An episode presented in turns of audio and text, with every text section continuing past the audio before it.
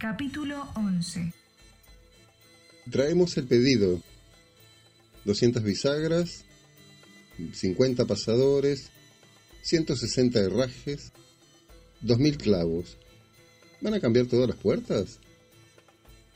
El arquitecto de Cunegundo se encoge de hombros sin levantar la vista de los planos. Parece agotado.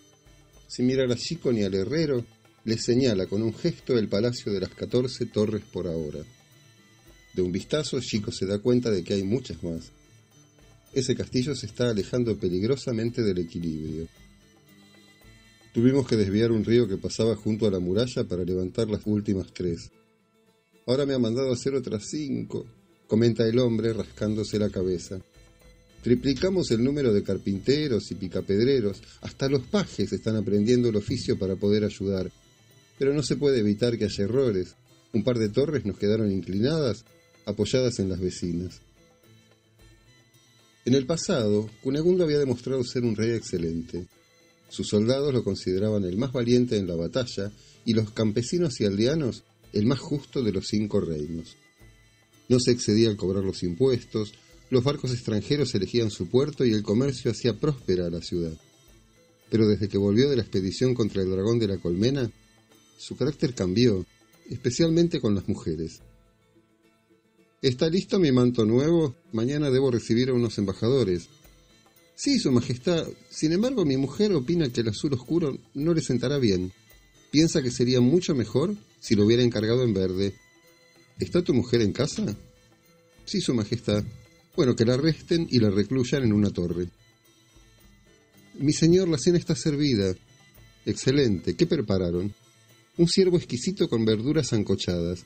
La jefa de cocina pensó que no me interesa lo que pensó, que le encierren en una torre y busquen una reemplazante. ¿Qué fue ese gesto de tu esposa cuando hablábamos hace un rato? Creo que no está de acuerdo en que tal en el pequeño bosque del este, mi señor. ella pasó su infancia allí. Pues entonces pasará el resto de sus días en una torre. Desde esa batalla que nadie se atreve a mencionar, el castillo ha comenzado a erizarse de torres y cada tanto el rey encarga la construcción de algunas más. El arquitecto ya no sabe dónde emplazarlas, porque rodean todo el muro, surgen de las plazas y estorban el tránsito en general dentro de la fortaleza. Cunegundo también tiene problemas con su esposa Julepa. Ella resiente en silencio su cambio de carácter y solo se dedica a tocar el clavicordio. Julepa compone piezas para neutralizar su ira y practica para descargar su impotencia, y al tocar transmite a todos su pesadumbre. El instrumento primero está en el Salón del Trono. Mientras Cunegundo trata asuntos de Estado, la música es ligera, alegre y contagia a sus oyentes. Cuando se delibera sobre el tema de las torres y sus ocupantes, se vuelve desgarradora y triste. Tu música me distrae a la hora de tomar decisiones, le dice Cunegundo una mañana. Así que ordené que llevaran el clavicordio a otro cuarto, un, un poco más alejado. Acéptalo. Es lo que hay. Pero no es suficiente. Al día siguiente el rey ordena un nuevo traslado y Julepa debe seguir a su instrumento hasta la otra punta del palacio. Sin embargo, cuanto más lejos lo manda, más insoportable le resulta la música a Cunegundo, porque se expande y multiplica en ecos por los pasillos. Así que, con la excusa de poner el clavicordio lo más lejos posible, manda construir otra torre. Al poco tiempo ordena que instalen allí una cama y los muebles de su esposa. Un día ella descubre que es una prisionera más, que no puede irse, y en lugar de rebelarse cae en una especie de locura que la empuja a componer piezas cada vez más extrañas. Sin Julepa, la hora de la cena tiene un clima distinto. Cunegundo disfruta la presencia de sus hijas, ahora que no suena la inquietante música de fondo que la reina interpretaba después de cada comida y que había bautizado digestiva cuando en realidad al rey le revolvía las tripas. Las princesas son encantadoras, femeninas, decorativas, lo llena de orgullo lucirlas en las fiestas dejar que Utlinda hable de todo y con todos, con la seriedad de un adulto, descubrir que las miradas se quedan prendadas de la belleza de Relinda y de la ternura de Milinda, la más pequeña. Pero a medida que crece, Utlinda se vuelve cada vez más inquisitiva y comienza a buscarle el porqué a cada cosa. Una tarde, al bajar a las cocinas, descubre a una anciana que nunca había visto atendiendo a una ayudante enferma. Viste una ropa suelta como hecha de paños diferentes y un gran sombrero de fieltro. Al verla, Udlinda se oculta detrás de la puerta y escucha la conversación. Como te decía, queridita, está diciendo la anciana, toma lirio de agua a la mañana y hazte una cataplasma de hierba mora antes de dormir. Yo sé lo que te doy.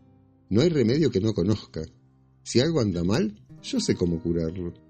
Y si no se puede curar, también sé cómo terminar definitivamente con ese mal. Pero no te asustes, no voy a matar a nadie, aunque sepa cómo. De pequeña incluso me enseñaron cómo preparar la poción para matar a un dragón. Claro que no es tan simple preparar una mezcla de silbidos de pez, sombra de luna, jugo de espadas y polvo de agua y guardarla en una piel de sapo como esta.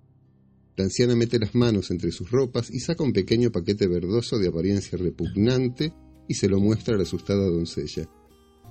A veces es necesario tenerlo a mano, sigue diciendo, porque hay dragones de los cuales no se sabe demasiado y hasta se cree que fueron doblegados, pero en realidad es porque atraparon las almas de quienes osaron enfrentárseles. Mi poción las liberaría. La doncella no sabe de qué habla la vieja bruja, pero Linda sí. Cuando la muchacha se levanta para acompañar a la anciana hasta la salida, descubre que dejó el cuero con la poción olvidado sobre la mesa, entre los frasquitos de menjunjes curativos. Con el corazón en un puño, lo roba y corre al salón donde está su padre reunido con el jefe de la guardia. Sin detenerse a pensar en el riesgo, le pide que le cuente cómo fue que vencieron al dragón. El rostro de Cunegundo se pone rojo de ira. Cuando puede hablar, ordena que la saquen de su vista inmediatamente. Esa misma tarde, la princesa Udlinda ocupa la torre nor-noroeste, que tiene otras dos torres más pequeñas a los costados, todavía vacías. Las comidas de Cunegundo se enrarecen más. Poco tiempo después del encierro de Utlinda, Relinda empieza a sufrir una congestión que ninguno de los médicos puede combatir. Vive continuamente resfriada, con los párpados hinchados y enrojecidos, la respiración agitada y una notable producción de moco. Cunegundo planeaba casarla con el hijo del duque Vizcardo de ambos ojos, hombre de mirada confusa pero excelentes tierras, del otro lado del bosque de los peces de colores. La unión de los herederos significaría que toda la costa apta para el comercio marítimo quedaría bajo su poder, porque su flota es la más poderosa. Ya planea cómo será la ampliación del puerto, cuando sus pensamientos son interrumpidos por una sucesión de estornudos que destruyen sus planes. Muy Vizcardo jamás se casaría con una princesa que llena de moco su comida, sus copas, sus cubiertos, el mantel, los candelabros, la bandeja de plata con las codornices asadas y la ropa del sirviente que espera órdenes del otro lado de la mesa.